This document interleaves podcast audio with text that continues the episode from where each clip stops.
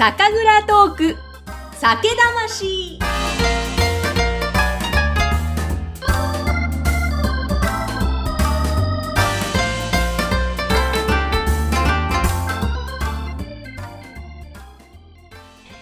皆さん、こんにちは。酒魂の山口智子です。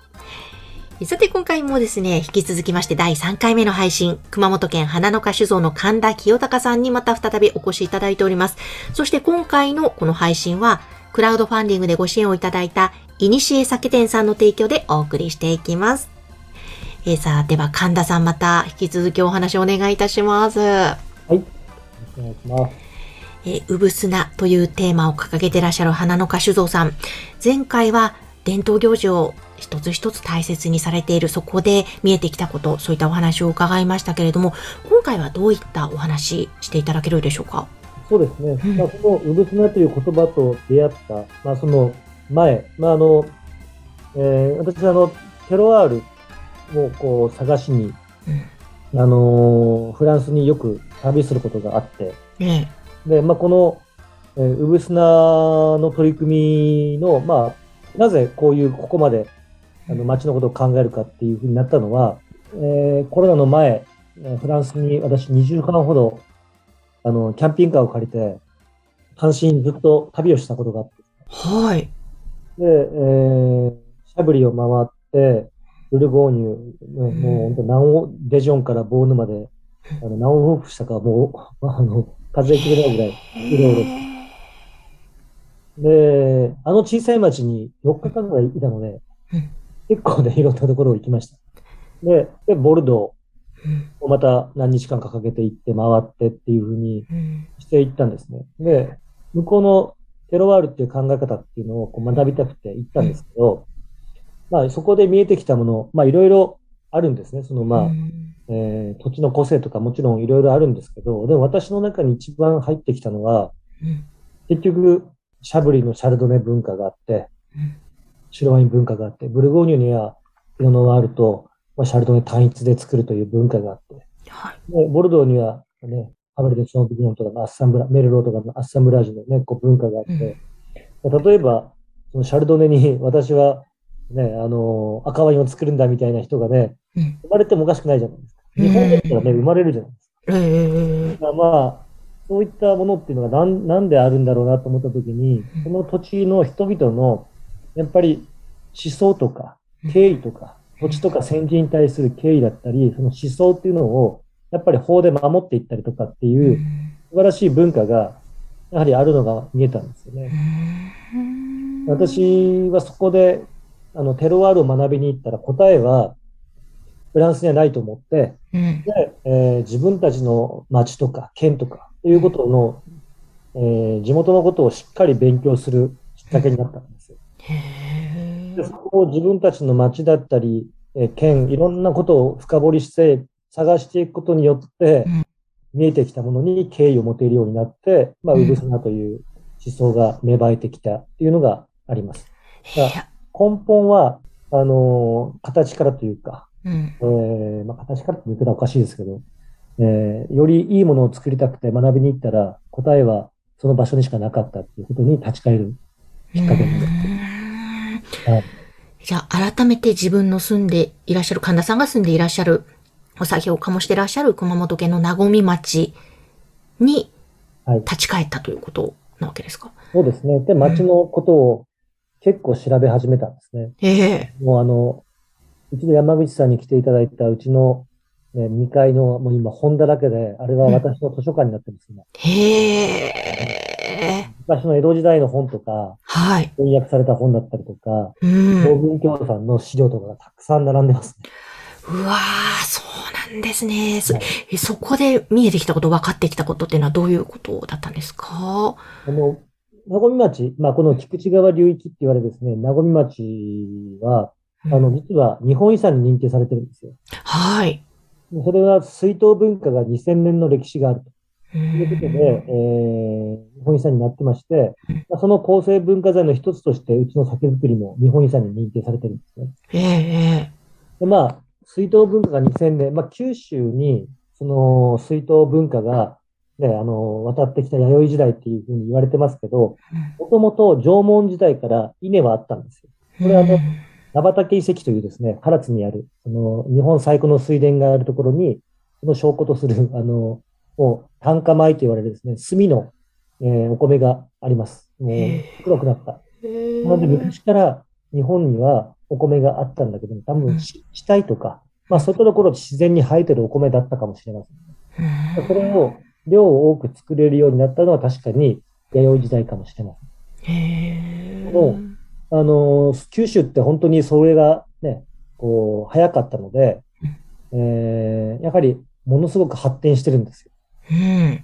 で邪馬台国のね、九州説というか、まあ、名古説もありましたけど、いろんなこう説がね、九州にあるんですけど、えあのーすごいんですよ。九州に装飾古墳の、うん装飾古墳って全国に660基あるんです。装飾古墳というのはどういうことですか？中にこう、色がついてる古墳です。なので、ある程度位が高くないと多分、ね、なかなかこう、見当たらないなるほど、装飾古墳ですね。装飾古墳。うん。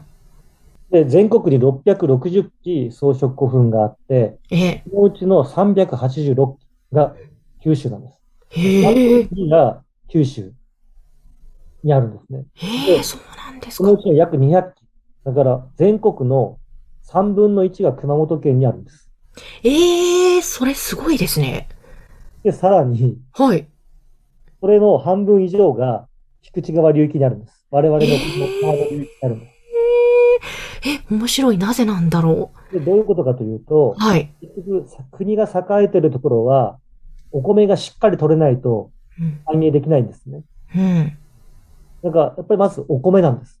あお米が、あのね、水が豊富で、ーうん。お米がちゃんと取れるところ。うん。それがやはりこう、国が繁栄する場所。うん。ということは、全国に660基の装飾古墳のうち、その約、ね、えー、6分の1以上、が、この我々の菊池川流域にあったんです。へえ、それだけ、その稲作が本当に豊かだった。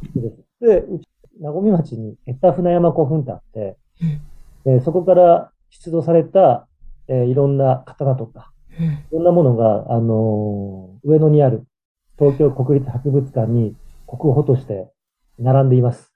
いやあー、の。平成館に、私この間行ってきましたけど、はい。あの、ものすごい量が、あの、非常に大きいスペースで平成館の中に入ってますので、ぜひ、あの、東京にお住まいの皆様は、うん。あの、国立博物館の平成館に行って、名古屋町のですね、えー国宝をぜひ見ていただければなと思うんですけど、今ね、ええ山口さんこうやってうん。画面見てもらえれば、これ、小学校の教科書では必ず出てくる、国宝、あの、銀蔵顔名たちっていうですね、古代文字に入った刀なんですけど、ええこれも名古屋町から出ています。へえ。え、すごい。これ刀ですね。そこに魚とか鳥の絵が刻まれてる。馬の絵もこれ実はあって、ほー。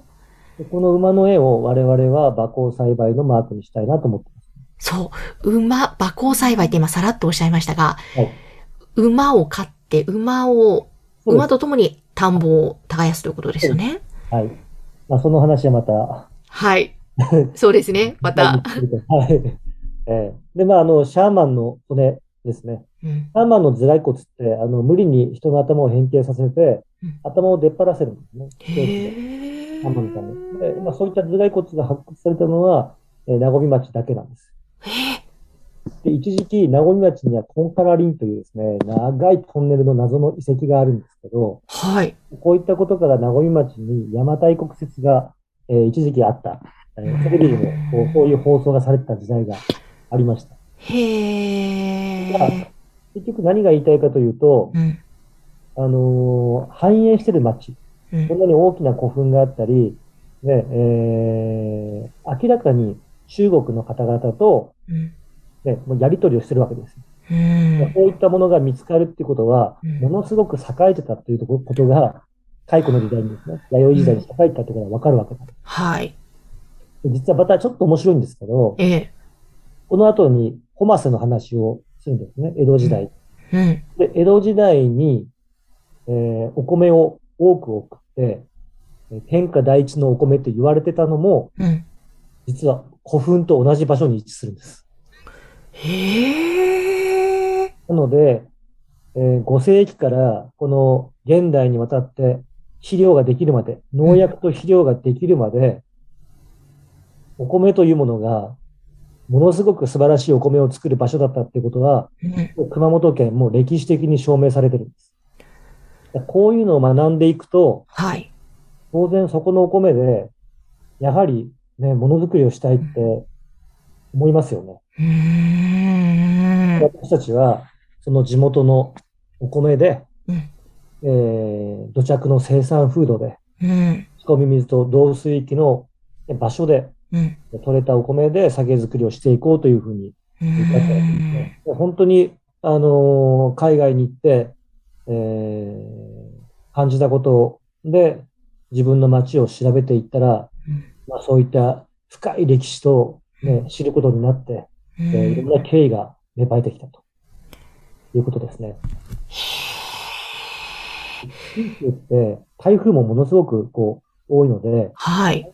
で、台風が来ると、ね、倒伏したりとかして、お米が取れなかったりとかするんですけどもう、ん。台風の脅威に守られる山間の地っていうのもうん、これ発展するにはすごく大切なんですね。はあ。これは、ですね、盆地。うんうん。これは、なごみ町の特徴の一つでもあるわけですか？そうですね。まあ、あの、なごみ町もそうですし、あの、菊池とかっていう、まあ、素晴らしいお米が取れる場所もそうですし、うん。うんやっぱ。りこう、低層山地帯の盆地なんですね。あ、山に守られてるということですか？そうです。うーん。あと、やはり寒暖の差がね、あの、あるというところも非常に大切。うん。なので、我々はもう全量、そのなごみ町のお米だけで、うんえー作っていこうということで、まあ、今後はよりそれを全量を自然農法にしてしまいたいなとは思ってますけど、ねなね、やはり、あのー今、全体の10%は自然農法、10%以上ですね。え。うん。13、4%は自然農法でやってますけども、ねえ。なるべく早いうちに全量ですね、あの、自然農法に切り替えて、うん。えーその、ね、昔の視力を取り戻したいなとは思ってますね。うわでも本当に全量、こう、無農薬無化学肥料で本当に手間暇がものすごくかかるわけですよね。いいですね。そこを全量に向けて挑戦されてるって、いや、なんかもう想像つかないんですけれども。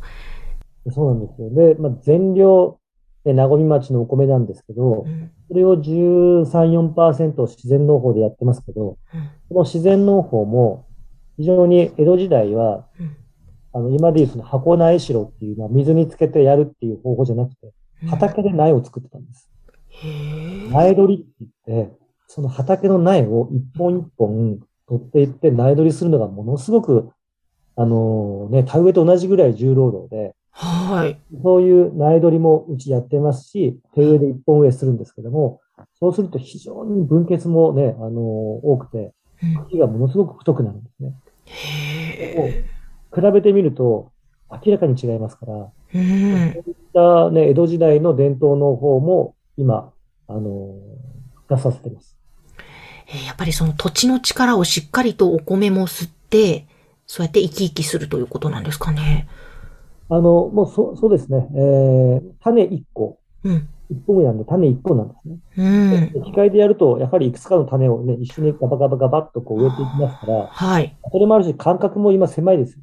うん昔はなんかね、一本植えの機械が、田植え機があったらしいんですよ。へー今もうないらしくて、だから人間の手でやるしかないんですけども、うん。まあ、いずれね、あの、一本植えの田植え機とかっていうのをうん、まあ、自分で開発して作作りたいなっていう気持ちもありますけど、へえ。いやまだまだね、あの、自分たちのね、あの、体と、あの、遠農といって、うんみんなにこう支援していただく農業をうち進めてて、結構多くの方々が田植えとかに参加してくれるんですね。ええ。そういうふうに交流しながら、うん。まあ、広げていくのも、まあ、一つの方法かなと思ってやってるので、まあ、ええはいっていうことじゃなくて、えなんかこう、人の遠農で今やっていくことが非常にね、あの、名古屋町を知っていただくことにもつながるし、うん。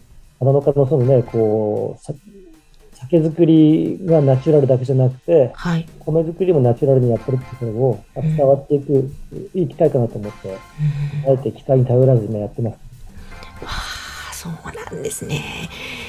でも本当にその皆さんが本当心を込めて作った土地の声も聞きながら作ったそのお米でできたまたお酒ですね。いや、これも皆さんね、ぜひ飲んでいただきたいなと思うんですが、じゃあ、神田さんちょっとそれでは今回の発信ここまでといたしまして、またはいまだまだあのお話を伺っていきたいので、次回もお願いいたします。はい。はい。えー、そして今回の配信はクラウドファンディングでご支援をいただいたいにしえ酒店さんの提供でお送りしました。皆様次回もどうぞお楽しみに。